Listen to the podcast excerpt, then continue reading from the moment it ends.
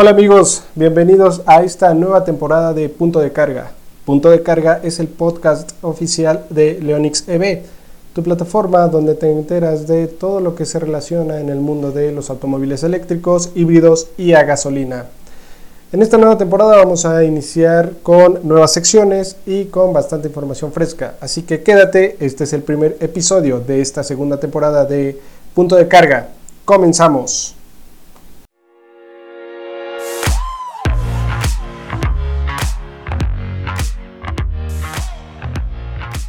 Pues comencemos, ¿no? Sigamos, sigamos con, con todo esto, con todo esto de la información. Así que vámonos rápido. Pues les platico que el Polestar 2 ya está superando en ventas al Tesla Model 3, esto en los países de Noruega y Suecia. Si bien dicen que uno, ¿cómo, cómo dice el refrán? Que uno es en su propia tierra, no es, no, no recuerdo bien cómo dice el refrán, pero le está yendo bastante bien a esta marca, compañera hermana de Volvo. Entonces están vendiendo muchas más unidades del Polestar 2 con respecto al Model 3 de Tesla. Eh, por ejemplo, en el mes de agosto vendieron 504 unidades en Noruega y 284 unidades en Suecia. Mientras que su rival americano, el Tesla Model 3, solamente vendió 264 y 235 respectivamente. Pues nada mal, ¿no? Para estos muchachos de Polestar. Estaría genial que, se vieran por acá, por México, por América Latina, pero pues francamente no creo que lleguen, no en un tiempo próximo. Y de ahí pues vámonos con los muchachos de General Motors que también tienen, están dando de qué hablar porque compraron un 11% más de Nikola, de Nikola Motors, este, esta compañía que aún no tiene vehículos fabricados, simplemente son prototipos y todo ese tipo de cosas, pero aún no tiene un modelo ya funcionando en las calles. Pero eso no es eh, un impedimento para que General Motors decida comprar este 11% de la compañía. ¿Esto qué implica? Pues bueno, que se va a acelerar su llegada al mercado.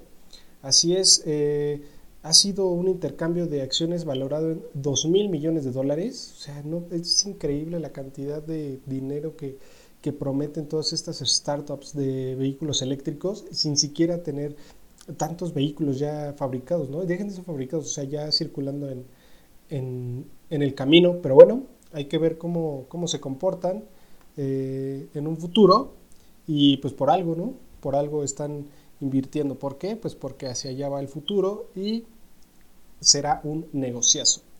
De ahí vámonos con estos muchachos de Dacia porque el esperado coche eléctrico, el Dacia Spring, un coche de entrada, se va a poner a la venta a principios de 2001. Dacia es, digamos que un, una, es como distribuyen Renault en otros países, ¿no? Eh, por ejemplo, sería lo que aquí conocemos como Renault. En Europa eh, sería Dacia en, algunas, en algunos países. Y este Spring en particular sería el modelo que aquí en México conocemos como el Renault y este ya tiene su variante eléctrica. Sería presentada en este octubre, en octubre próximo, y se pondría a la venta a principios del próximo año 2021. Este sería rival directo con el Renault City Casi, que actualmente se vende en China, y vendría con un motor de 45 caballos de, de potencia y 195 Nm. Entonces estaría bastante bien. Su autonomía sería pequeña, de unos 200 kilómetros, bajo el ciclo de homologación de WLTP, pero pues no se espera mucho para un auto que saldría en un precio tentativo de 15 mil euros o menos, ¿no? Ya si tienes ahí las ayudas que vemos que, que tienen, perdón, en países de Europa, pues estaría un poco más barato aún. Nada mal, nada mal tal vez esto es el, paso que necesitan los automóviles eléctricos, ¿no? Ser un poco más asequibles y pues que sean eh, verlos más seguido para que la gente se vaya animando. Y ahora una noticia que, es bastante, pues no sorprendente, pero sí es curioso, pues resulta que Luis Hamilton va a tener un equipo en el campeonato de todoterrenos, pero eléctricos en el Extreme E. Así es, este muchacho que ahí humildemente ha sido seis veces campeón del mundo en Fórmula 1, pues el año que viene eh, va a respaldar a un nuevo equipo en el campeonato de carreras eléctricas con un equipo, el X44. será así eh, llamado en honor a su número de, de auto en Fórmula 1. Entonces este británico viene con todo, ¿eh? O sea, estos automóviles eléctricos, los de competición, son unas bestias de verdad. Tienen tracción en las cuatro ruedas, 546 eh, caballos de potencia. Será por Alejandro Agag esta competición, será impulsada por él. Y pues suena bastante bien, ¿eh?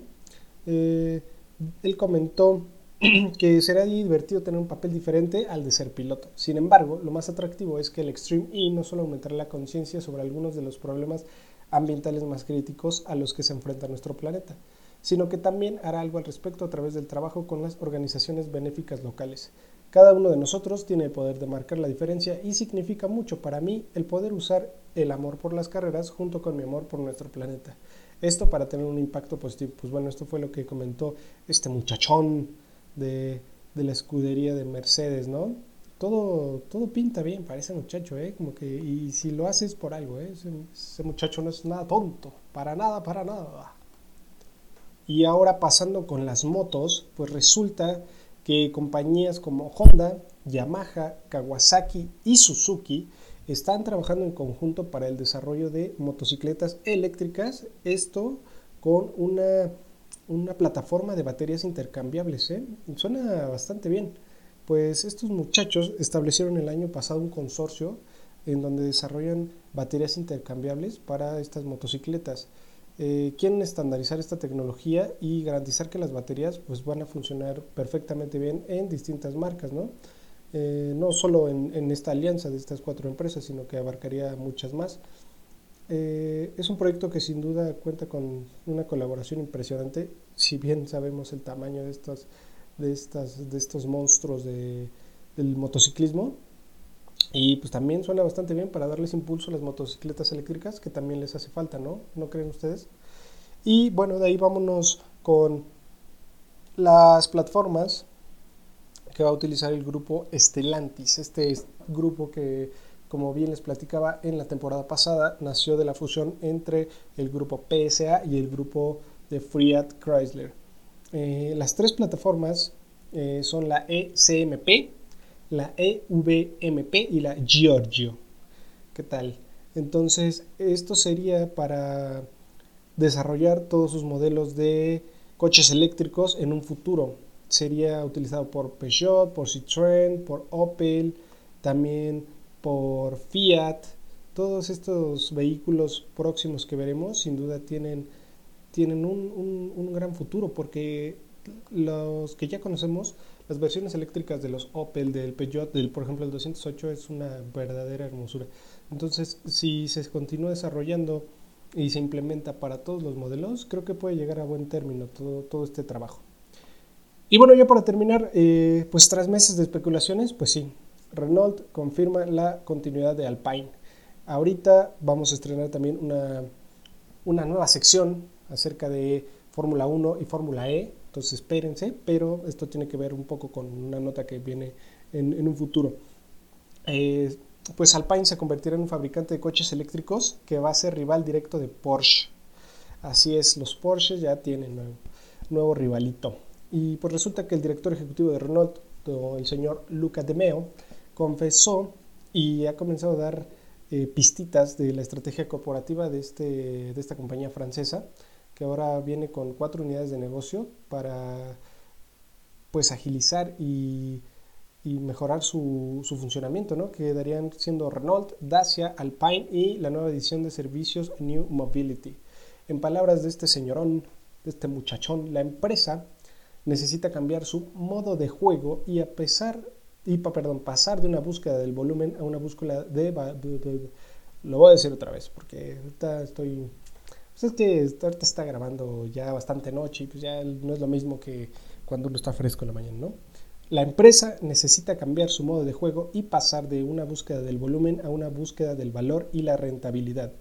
La organización en torno a cuatro marcas fuertes hará posible trabajar de forma más sencilla, más orientada a los mercados y a los clientes con espíritu de equipo para buscar el mejor resultado posible.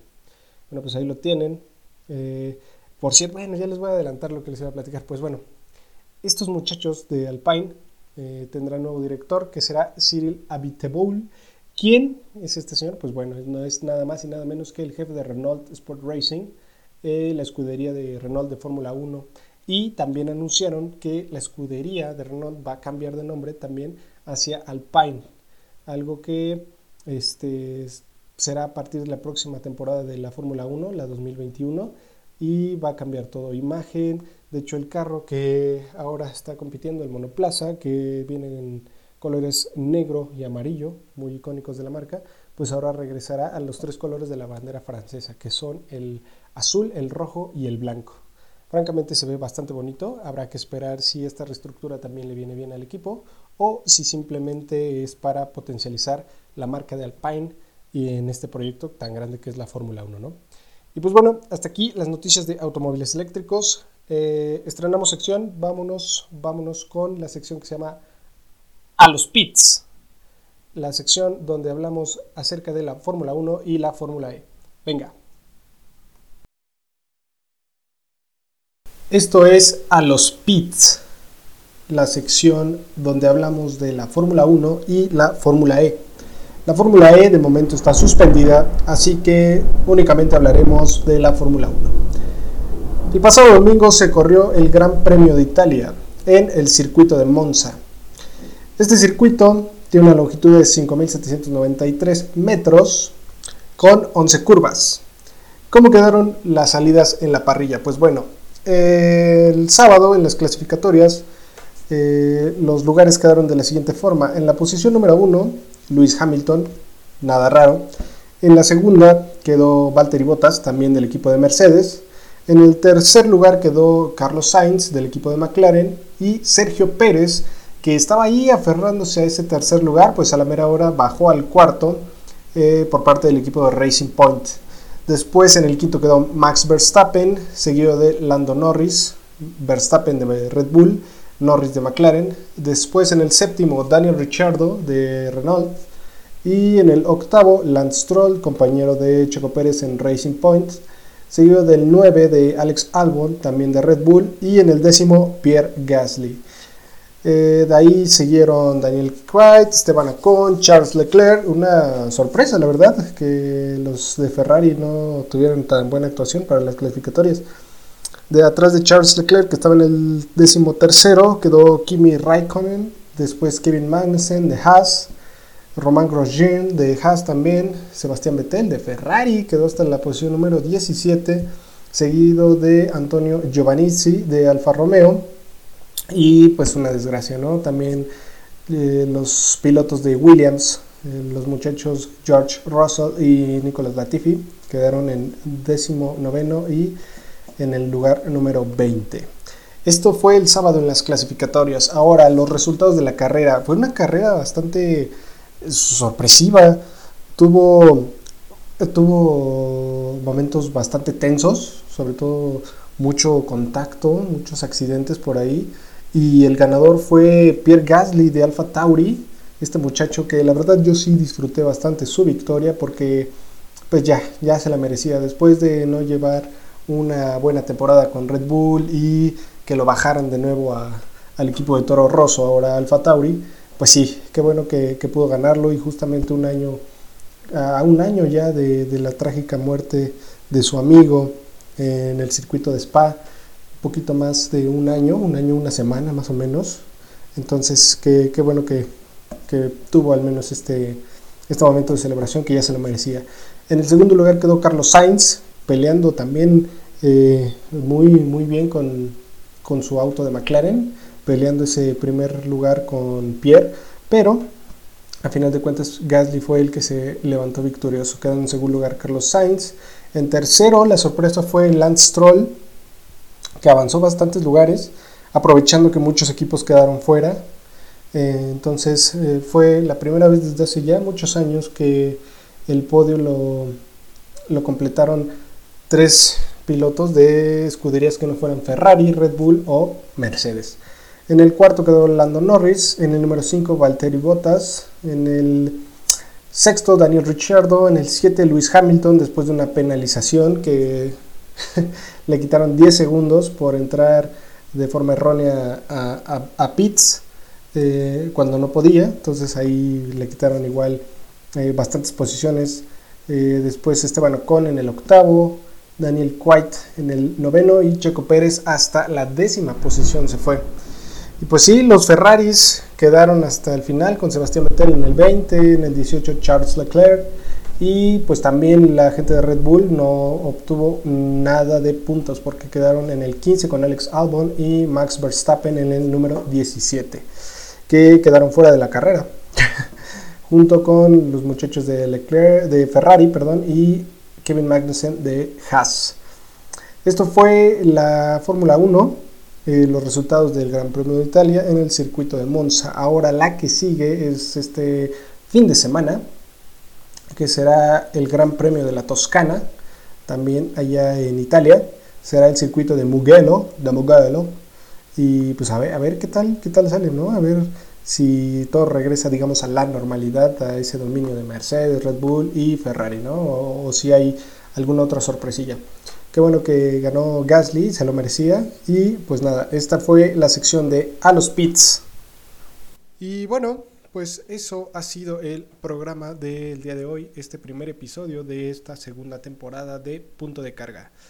Nos escuchamos la próxima semana con eh, el siguiente episodio de esta nueva temporada, donde les vamos a platicar ya un poco más acerca de noticias de vehículos híbridos y a gasolina, porque esos los hemos tenido bastante descuidados. Ah, y también el mundo de las motos. Y pues nada, les agradezco que hayan sintonizado este episodio. Nos escuchamos en la próxima.